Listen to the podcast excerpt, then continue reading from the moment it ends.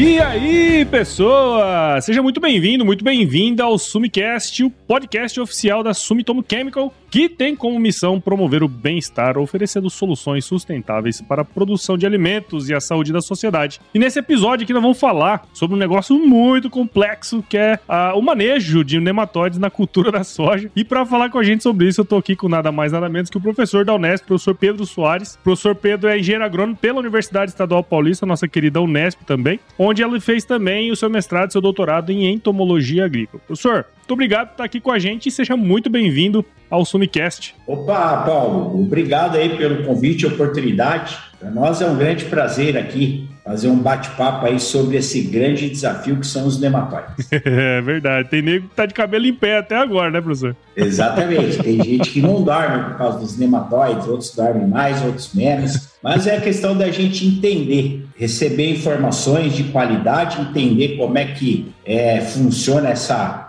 esse desafio dos nematóides e as práticas de manejo para o controle estão aí disponíveis para a gente ter sucesso lá na lavoura, aumentar a produtividade e a rentabilidade. Exatamente, exatamente. Mas antes da gente entrar nesse tema propriamente dito aí, né, do episódio, como a gente já comentou, vamos falar sobre, sobre manejo de nematóides, enfim. Mas acho que seria muito legal, professor, se eu pudesse contar um pouquinho da sua história aí pra gente. Eu fiz colégio agrícola, daí depois eu vim fazer engenharia agronômica aqui na Unesp de Jabuticabal. E daí, durante a graduação, né, eu tive a disciplina de nematologia oferecida pelo professor Jaime Maia dos Santos, que foi o meu grande mestre, meu orientador, e foi aí que eu descobri né, a, o interesse a, sobre aí os nematóides. Comecei a fazer estágio. Daí eu, a, após a minha formação, eu cheguei a trabalhar na iniciativa privada, na área comercial, fiquei um ano fora, aqui da academia da Unesp, mas daí depois eu voltei para fazer mestrado, doutorado, pós-doutorado, então eu trabalho com os nematóides desde a, né, a graduação há mais de 20 anos e trabalho em diferentes culturas, né, é realmente uh, um verme que nos faz aí criar uma paixão, um amor e trabalhar aí com eles. É, não, beleza, é justamente. Cria um amor, uma paixão por eles, mas quer matar que é só danado, né?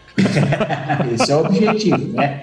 A gente ama, mas a gente quer matar. Matar sim, quer controlar, né? Esse é o objetivo. Controlar, né? Exatamente. A gente conhecer e a gente sabe né, que a gente não, nunca vai acabar com eles, não Exato. tem como acabar com os nematóides, não tem método físico, químico e biológico para acabar. Existem os métodos que a gente vai ter que conviver forever para o resto das nossas vidas. Esse é o nosso aí desafio. Exato, exato. É, professor, como a gente estava comentando previamente, o senhor até comentou aí também, né? Cada vez mais, eu lembro que na época da graduação, que eu fazia agronomia, primeira vez que eu ouvi falar de nematóide, né? E eu lembro que o professor, vou me esquecer o nome dele, obviamente que eu vou esquecer, já faz algum tempo. Mas ele lembra que ele falava assim, ó, oh, isso aqui é uma praga que cada vez mais cresce lá no centro centro-oeste onde está a soja, né? Isso há alguns 15 anos atrás, né? E hoje a gente vê que sem dúvidas, o negócio se tornou mesmo um grande problema para o sistema de produção, né? Nesse sentido, professor, acho que seria legal é, se eu pudesse falar pra gente o que, que são, né, esses nematóides, obviamente, e o tamanho da importância que eles têm hoje para as culturas em números, né? Pode ser em produtividade ou até mesmo em, em, grana mesmo, né, que deixa de ganhar, né? Legal. Então, assim, os nematóides, né, eles são nativos dos nossos biomas. Né? Então, existem algumas espécies, o Pratylenchus brachyurus, nematóide das lesões radiculares, os nematóides de galha, Meleidogen pobre javanica, são espécies que estão distribuídas no mundo todo e aqui no Brasil. São nativos do cerrado, floresta amazônica, dos nossos biomas em geral. E aí, quando a gente tira, então, a floresta e começa a cultivar, né, faz então um monocultivo ou sucessão de culturas aí uh, hospedeiras, a gente tende a favorecer esses nematóides. Então daí quando a gente planta uma cultura, a planta ao se desenvolver lá as raízes e, junto com as raízes ela vai liberando substâncias. O nematóide ele detecta essa substância, né, porque os nematóides são vermes aquáticos, estão inicialmente na água na solução do solo. Eles não têm olhos, não enxergam, daí eles detectam essa substância que a raiz libera ele se locomove em direção aonde tem a maior concentração de raízes, que é a planta. Daí, né, os nematóides parasitam plantas têm um estilete, que é uma estrutura semelhante à agulha de uma seringa que ele usa para perfurar lá a raiz e ele absorver, então, né, as seivas lá que estão sendo translocadas, seiva bruta, seiva elaborada. Então ele começa a competir ali com né, essas seivas que translocam. E aí ele causa daí uma doença na raiz. O nematóide ele é, tem sistema nervoso, é considerado um animal, mas é considerado um fitopatógeno para as plantas. Uhum. A raiz com muitos nematóides, ela uh, vai ter o seu desenvolvimento comprometido, dela fica com aspecto de estar doente, ela perde boa parte da capacidade de absorver e transportar água e nutrientes, e isso vai refletir no desenvolvimento e na produtividade das culturas. É isso que acontece em geral nas áreas que tem problema. Daí as perdas né, variam, causa 10, 20, 30, 50, às vezes 100%, né, pode viabilizar uma cultura numa área, conforme o manejo que é feito lá, pode favorecer tanto eles que daí viabiliza, no sentido de você colher abaixo do custo ou não colher nada Sim. numa área. É, em termos numéricos, no Brasil aí eles estão causando perdas acima de 30 bilhões de reais em diferentes culturas. Só na soja, mais ou menos uns 15 a 16 bilhões é perdido anualmente devido aos nematóides. Então, eles estão aí, né, prejudicando o potencial produtivo e a rentabilidade né, da nossa principal cultura, que é a soja, mas várias outras culturas, o milho, o feijão, o algodão, a cana, o café, HF, entre outras culturas em geral. E assim, querendo ou não, né, professor, é uma praga, vamos dizer assim, silenciosa, né? Porque você acaba que, assim, você não consegue enxergar, né? Eu acho que essa é uma das grandes dificuldades. E, pô, 15 bilhões de reais de perda, quer dizer, perda não, né?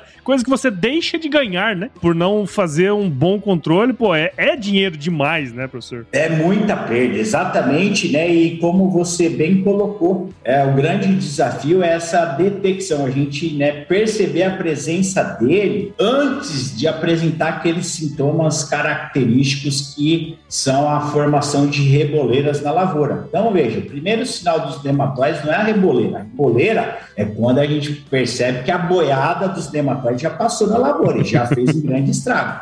Em geral, essa é a realidade. Então, antes de aparecerem as reboleiras, eles mostram sinais. E um dos sinais uh, que é fácil da gente observar, né, e a gente levar a desconfiar que possa ser os nematóides é o histórico de produtividade da área tende a ir caindo, né, uhum. porque ele vai aumentando lentamente na área e aí esse aumento vai levando essa queda na produtividade. E a gente pegar, por exemplo, mapa de colheita, imagens de satélite, imagens de drone, é, tudo isso nos ajuda a monitorar a lavoura por cima e observando que aquela lavoura não está tão bem desenvolvida como já teve né, em safras anteriores. E aí, quando aparece a reboleira, daí é o sinal evidente da presença dos nematóides na área, daí você vai ter lá aquela grata surpresa ou triste surpresa. triste surpresa. Que realmente está com problema, né? E você daí está perdendo. Realmente, quando aparecem reboleiras e tiver muito dominante na área, na maior parte da área, 30%, 50% da área, você vai estar tá perdendo tranquilamente ali 30%,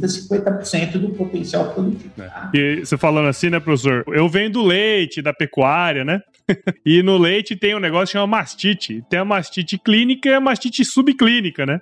é mais ou menos por aí. A hora que tá clínico, o trem já tá danado, né? Quer dizer, a hora que os grumos estão saindo do, do, teto da vaca ali, o negócio já. A vaca já foi pro bé, já foi, se foi o boi com a corda, né? E é o mesmo caso do nematóide, né? Exatamente. Isso aí. Quando a gente, então, né, detecta as reboleiras, é aquela situação que o nematóide já tá tirando muita produtividade da área, assim, deu a luz vermelha, mas, né? Antes tarde do que nunca, vamos então fazer aí agora uma boa amostragem, um bom diagnóstico, ver quais espécies estão uh, ocorrendo e predominando nessa área, para depois pensar nas práticas de manejo e reverter essa problemática. Exato. E aproveitando que o senhor já comentou, né, dessa questão, pô, já que tem esse problema, né, como que a gente pode fazer então, professor, para, vamos dizer assim, identificar, né, o senhor até comentou um pouco, como que identifica e principal, né, como que dissemina esse negócio, porque como é um negócio meio invisível, né, pode ser que esteja em um monte de lugar, né, como é que funciona isso aí, professor? Legal. Então, eu vou, eu vou inverter a resposta das suas perguntas. Vou falar primeiro da disseminação, da disseminação. depois a gente fala da, do diagnóstico. Ah, o nematóide ele já está ocorrendo naturalmente, então na área ele é nativo lá do cerrado, e aí a sucessão de soja, sucessão soja-milho, pode né, ah, favorecer o aumento populacional, que ele vai atingir patamares, populações muito altas, que trazer grandes perdas na produtividade. Ou ah, a gente dissemina os nematóides, normalmente é o homem que dissemina,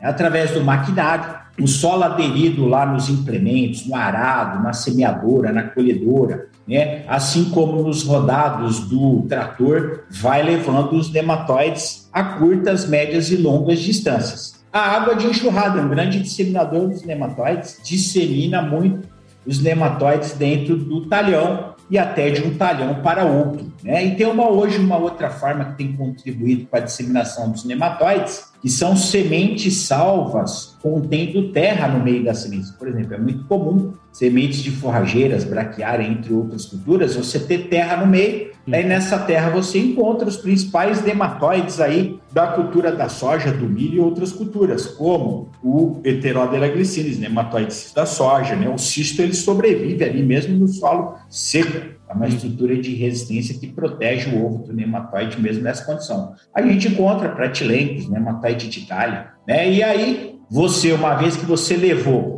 através do, né, por exemplo, a colhedora dissemina muito nematóide de uma região para outra. Sim. O produtor que planta em Goiás, ele passa a plantar lá na região do Mato Piba, leva essa colhedora, ele leva o nematóide cisto, levou já. Muitos levaram dessa forma. E aí, uma vez que a gente introduziu, né, e outra particularidade, esse nematóide ele é exótico não é nativo. Então ele né, é diferente dos outros. Porém, todavia, ele é um nematóide, né, que apesar de ser exótico, ele não está em todas as áreas, ele está em algumas áreas mais ou menos, né? Mas ele é o pior nematóide para a cultura da soja, um nematóide hoje que está levando a áreas com fertilidade construída, estrutura física de solo boa, com bastante argila. Às vezes o produtor consegue colher só 50% do potencial genético da cultivar. Hum. Ao invés de colher 100 sacos de soja, ele colhe 50, 60, 70 por conta desse nematóide. E aí, né, então, Uh, uma vez que a gente disseminou, introduziu um nematóide desse que não tinha numa área, né? Isso tem acontecido. As áreas mais velhas, às vezes nas fazendas, têm se tornado áreas que têm a fertilidade construída, estrutura física melhor, tem se tornado a área com mais problemas com nematóides, é onde o produtor tem mais dificuldade de produzir mais grãos lá de soja, milho, algodão, etc. e tal.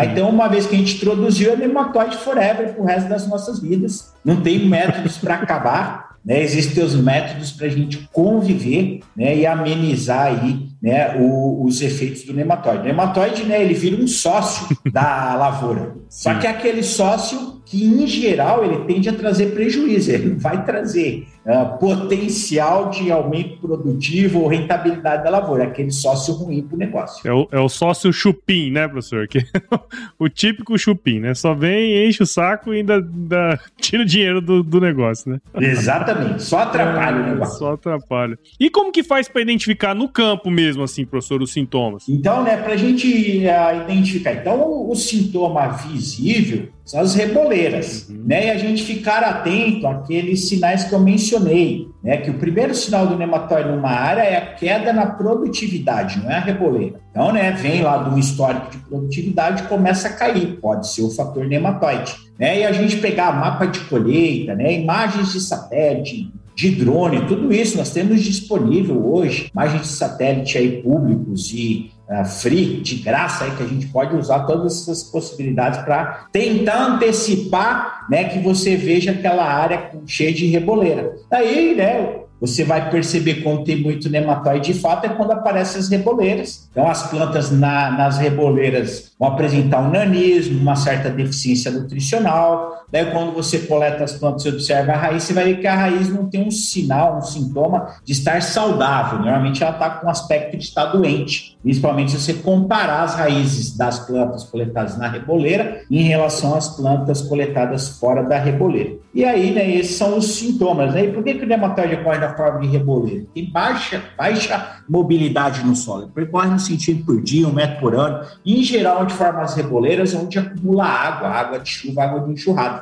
Ele é um verme aquático, então ele, ele vai sendo disseminado pela água ele vai acumulando nesses pontos de maior desnível do terreno do talhão, é onde vão formando essas reboleiras aí. E aí, normalmente, ali na reboleira, a produção né, das plantas vai ser muito baixa, ou às vezes não produz nada em relação às plantas fora da reboleira. E para a gente, então, fazer o diagnóstico é coletar a amostra. Uhum. Coleta uma amostra na reboleira, né, vai em dois a quatro pontos diferentes, então coleta duas a quatro amostras e forma uma amostra composta. Pega bastante raiz, é importante, duas mãos assim abertas e cheias de raiz, coloca no fundo de um saco plástico e sobre as raízes você coloca um litro de sol. Formou a amostra da reboleira, legal. Agora forma uma amostra fora da reboleira, onde a planta está mostrando um desenvolvimento melhor e normal. É, mas para que, que serve? Primeiro, para a gente confirmar se aquela reboleira é devido apenas ao fator nematóide ou tem outros problemas. Uhum. Ah, tem outros problemas? Daí você precisa observar se está tendo, por exemplo, comportamento de piano da raiz, compactação, verificar né, a análise da fertilidade se está tudo ok ou não, como é que está, tá? Tudo isso vai ao, faz parte do seu bom diagnóstico aí da lavoura. Claro. E aí lá fora da reboleira, né, serve também para você tirar essa amostra e verificar se às vezes lá já tem aquele mesmo nematóide, em geral tem, uhum. porém está num nível menor. Então, esse é o procedimento. Então, você coletar amostras de acordo com que a planta, a planta é quem sofre o dano por nematóide Ela é o nosso me melhor indicativo para indicar onde eu devo coletar a amostra. Ah, mas o talhão é muito grande, tem 500 hectares, você pode ir estratificando né? Forma uma amostra para cada 100, coleta duas, quatro subamostras para formar uma. Ah, não, tem um solo, tem no talhão tem uma certa declividade. Pega uma amostra no ponto mais alto, uma no ponto mais baixo. Então, veja, conforme você vai tendo variações, você pode ir estratificando para fazer uma boa amostragem, um bom diagnóstico. E, né, lembrando, enviar a amostra para um laboratório que faça uma boa análise nematológica. Tem laboratórios que antes faziam apenas análise de fertilidade, passaram a fazer análise nematológica, porém não tem um técnico bem preparado, treinado lá que faz essa análise nematológica bem feita. Cuidado, envia para um laboratório de confiança, se quiser mandar para nós aqui na Unesp, nós temos aqui o Labinema, realizamos esse tipo de análise e estamos à disposição. Legal. É, não, esse é um ponto importante, né, professor, porque é um trabalho danado pegar essas, essas amostras, né, e aí para mandar para um lugar onde não, pelo menos não vai ter um resultado satisfatório, é melhor não tirar, né? Mas é, é importante o, o que o senhor falou justamente nesse sentido, porque, bom, nós virou sócio. sócio só vai embora quando morre, né? Só que tem muito sócio, né? Exatamente. o que eu tô entendendo aqui, né, professor, é que a prevenção, sem dúvidas nenhuma, na minha visão aqui, pelo que a gente conversou, o que o senhor falou, é a prevenção é o melhor, o melhor caminho desse negócio. Só que acontece que, bom, como o senhor comentou, tem nematóide. A presença deles é inerente à nossa região aqui, especialmente eu estou em Mato Grosso, tem muito também, né? Mas é, já disseminou bastante. Nesse sentido, professor, como que é possível atuar então para que seja feito um bom controle, né, caso ele esteja ali na área? O processo é esse: faz uma boa amostragem, uma boa análise nematológica, vai ter o resultado em mãos com as espécies que estão predominando naquela área. Isso é muito importante. Às vezes o agricultor, a gente faz bastante visita no campo, conversa com o agricultor ele fala, professor, aqui eu tenho todos os nematóides importantes para a cultura da soja. Pode acontecer isso? Pode. Mas tem lá cinco, seis, sete espécies diferentes. E elas todas são importantes para a cultura. Porém, todavia, o que, que a gente precisa levantar nesse diagnóstico é qual é a espécie que está predominando naquela safra que a gente diagnosticou o problema. Uhum. Porque é aí que vai nos ajudar a direcionar né, quais práticas a gente deve e não pode deixar de usar para reduzir essa espécie, assim como as demais, e obter o melhor resultado depois de produtividade e rentabilidade da cultura. Hum. Então, né, esse é o procedimento. E aí, né, o, como você bem mencionou, o manejo de nematóide deve ser um manejo sempre preventivo. Preventivo no sentido de adotar as práticas. Ah, eu não tenho muitos nematóides na minha área. Ótimo, continue adotando práticas e fazendo práticas que não vá favorecer o aumento desses nematóides na área. Não, tem muito nematóide. Daí veja, né, é inevitável. Você vai ter que usar essas práticas se você quiser colher um resultado diferente de produtividade na tua área. Não escapa. Essa é a nossa uh, opção e alternativa. Não temos outras. Você precisa adotar essas práticas. E quais são essas práticas? Então é essa, olha lá, evitar de disseminação, se possível, sempre. Né, estabelecer a cultura em curva de nível. Ao queivar o solo, é a gente usar uma grade aradora, voltar lá no sistema de plantio convencional. Mas é tão necessário? Dependendo da problemática de nematóides, é necessário, porque a gente precisa destruir aquela raiz seca que sobra na entre-safra, da soja, do milho, do feijão, ela é um abrigo e proteção para a maioria dos nematóides, o Pratilencos braquiurus e os nematóides de galha principalmente. Né? E a gente precisa, então, expor essas raízes à dessecação, à deterioração, assim como o solo. O nematóide ele é sensível né, a altas temperaturas e a falta de umidade, aí você reduz bastante a população. Fazer um bom manejo do solo, isso é fundamental, pensando na cultura em si, esquece o nematóide, mas e Eu tenho um problema com nematóide. Importante, porque o manejo do solo no sentido de ele estar descompactado, bem corrigido, adubado, ter um bom perfil né, em profundidade, isso vai favorecer o desenvolvimento de raízes em profundidade e em volume. A planta ela vai sentir menos o impacto dos nematóides, né, quando você tem essa condição de solo adequada para o desenvolvimento e produtividade da cultura. Sim. Ao contrário, não, a raiz está muito limitada, tá superficial, poucas raízes. Veja, essa planta vai sentir muito mais o impacto que os nematóides vão fazer lá, né, ao parasitar a planta. Daí, né, sucessão, rotação de cultura, por exemplo, ah, não, eu tenho na minha área Problema com nematóide cisto, lá, você pode plantar milho, é uma ótima opção para ajudar a reduzir esse nematóide, pode plantar algodão. Não, tem na minha área problema com nematóide de galha, a espécie é beloidói javânica. Olha lá, você pode plantar o algodoeiro, se você é um produtor que trabalha com essa cultura, que ela né, não multiplica essa espécie. Então, veja, a importância de você conhecer de fato Sim. quais espécies que predominam. Aí depois, né, escolher uma cultivar, ah, uma cultivar resistente né, conforme aquela espécie predominante. Ah, mas faz diferença? Faz, tá? Pelo fato de você escolher uma cultivar uh, ideal para aquela espécie predominante, você vai ganhar de 9, podendo ganhar 36 sacos de soja. Nossa. É uma diferença muito grande, muito tá? Só em função da cultivar que você está escolhendo para usar numa área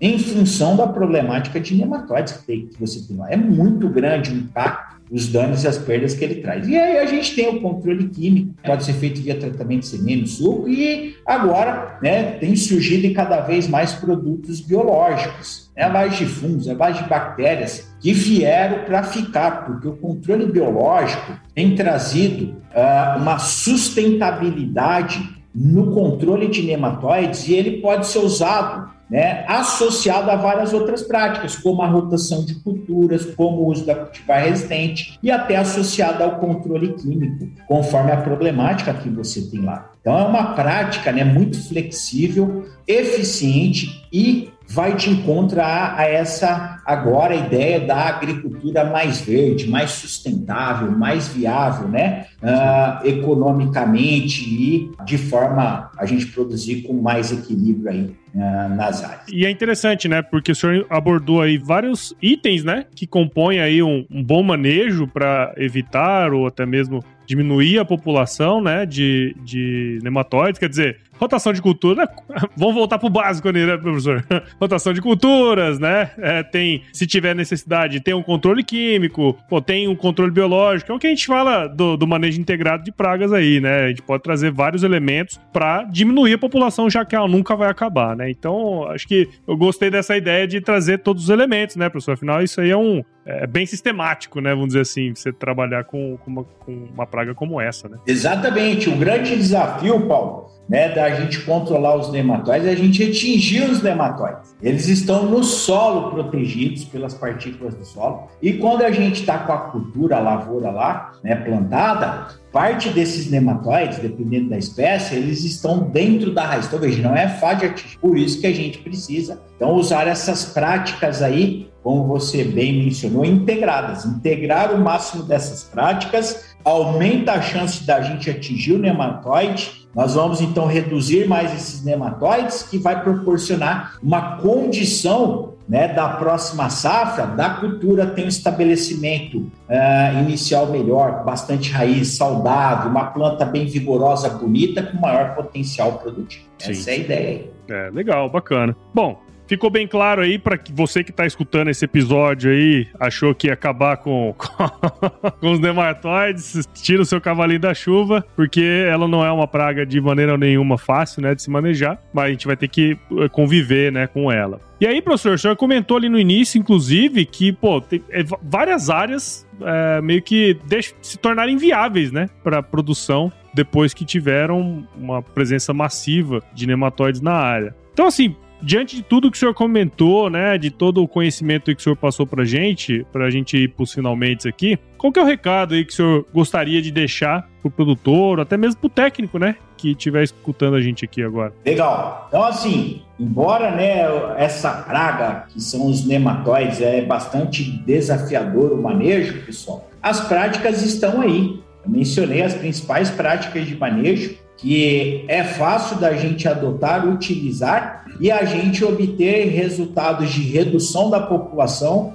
e proporcionar uma condição naquela área para que a cultura expresse o melhor do seu desenvolvimento e potencial produtivo. E a gente agora tem uma novidade, a, a Sumitomo Chemical, como uma empresa de inovação, agora desenvolveu o Avel. O Avel ele é um produto biológico à base de bacilos amiloliquefaces. E o que, que é esse bacilos amiloliquefaces? É uma rizobactéria que foi isolada do solo, né? A Sumitomo Chemical fez então o isolamento e daí selecionou de milhares lá de isolados de organismos inimigos naturais dos nematóides e desenvolveu esse produto. E o que, que essa bactéria faz? Ela faz uma simbiose com a raiz da planta. Você usa no tratamento de sementes, né, ocorre a emergência lá da soja, do milho, do algodão. Do... Pode usar em todas as culturas, pode, não deve. Inclusive o avel a gente recomenda como medida preventiva, Paulo, para ah, é? você é? usar nas áreas aonde você não tem a presença de reboleiras ainda, como método preventivo, preventivo. para você manter os níveis populacionais baixos e melhorar o potencial de desenvolvimento e produtividade da cultura. Porque ela é uma, é uma bactéria que, então, ao emergir lá a plântula, quando a raiz está se desenvolvendo, as raízes vão liberando carboidratos, substâncias que são alimento para essa bactéria. Essa bactéria começa a colonizar a rizosfera, cresce, se desenvolve e forma uma barreira física, que dificulta com que o nematóide entre na raiz, dificulte, dificulta né, com que o nematóide localize essa raiz, porque a raiz libera substância, o nematóide detecta e encontra a raiz. Aí dificulta esse encontro do nematóide no sistema radicular. E ela também produz substâncias antibióticas que podem ter ação de uh, matar o ovo juvenil e adultos de nematóides, assim como ela é uma promotora de enraizamento e desenvolvimento da planta, porque ela, ela produz auxinas que daí vão promover esse desenvolvimento da planta. E aí, mesmo nessas áreas que a gente não tem reboleiros, então veja, essa característica dela promover enraizamento e desenvolvimento da planta, ela tem potencial, inclusive, de aumentar o potencial produtivo da planta. Sim. A gente avaliou sobre Pratilentes brachiurus, Heterodera glicines, os nematóides de galho, incógnita javânica, em soja, feijão, milho e outras culturas, né? Estamos trabalhando agora em, em cana e outras culturas e a gente vê potencial de controle de 60%, 70% aos 70, 80 dias e aumento, né? Na cultura da soja, feijão, milho, de 2, 3 a até 10 sacos de uh, soja, milho ou feijão em relação à testemunha que não foi usada. Né? Inclusive, a gente fez trabalhos inoculando, a, a, aplicando o avel tratando a semente, não inoculando nematóide em condições controladas vasos, comparando né, com a inoculação de nematóides. E mesmo lá na planta sem o nematóide, a gente vê resposta no desenvolvimento da planta e melhora no potencial produtivo. Porque ela é, né, um, ele é a, o, o avião a base de uma bactéria que promove o desenvolvimento e enraizamento da planta. Então, pessoal, né, como mensagem final é, é isso: fazer um bom diagnóstico, entender que espécie que está predominando na tua área, né? entender essas práticas de manejo, utilizar o Aveu, faça um teste, conheça esse novo produto, essa nova tecnologia, essa inovação que a Sumitomo Chemical nos trouxe e tem grandes contribuições aí para a gente utilizar nesse manejo integrado de nematóides. E desejo boa sorte e sucesso né, no no manejo de nematóides aí nas suas áreas e nas próximas safras. E estou à disposição, né? Se precisar, pode entrar em contato comigo. É, professor, e é isso aí, né?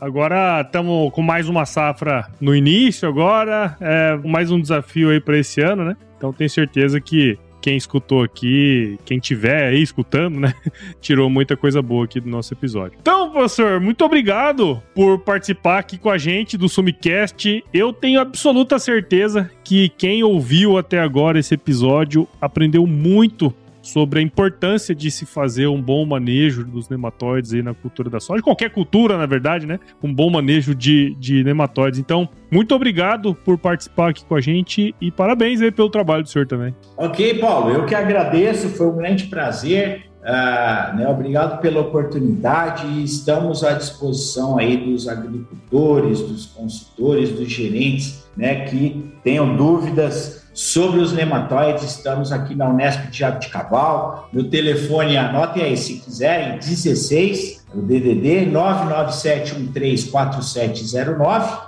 O meu e-mail é pedro.soares.unesp.br e também vocês podem me encontrar no LinkedIn como Pedro Soares, professor e nematologista da Unesp de Jabuticabal. Muito bom, então, professor. Vai estar aqui na descrição do episódio, né? Todas essas informações. É, quem quiser entrar em contato com o professor, se você estiver aí ouvindo e teve alguma dúvida, tenho absoluta certeza que ele vai estar à disposição aí para responder. E se você ouviu esse episódio até agora e entendeu que teve valor aqui nesse podcast, Siga então o Sumicast em seu agregador de podcasts favorito. E também acompanhe os episódios no Agro Resenha Podcast, que você vai conseguir entender tudo sobre nematóides e também considere compartilhar esse episódio com alguém, afinal os podcasts só crescem quando as pessoas compartilham. Então, siga Sumitomo Chemical nas redes sociais, basta procurar por Sumitomo Chemical Brasil no Instagram, Facebook, LinkedIn, YouTube e visite também o site da Sumitomo Chemical, o www.sumitomochemical.com.br. Bom, professor, muito legal, gostei demais do bate-papo. É,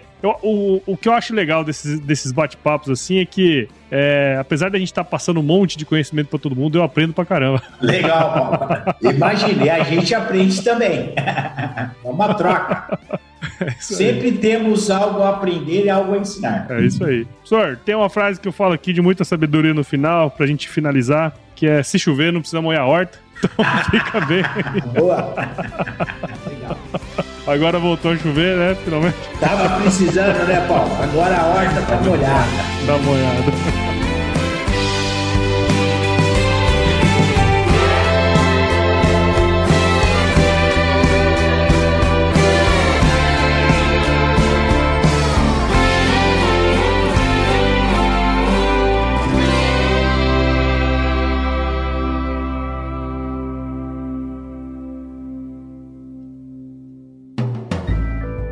Mais um produto com a edição Senhor A.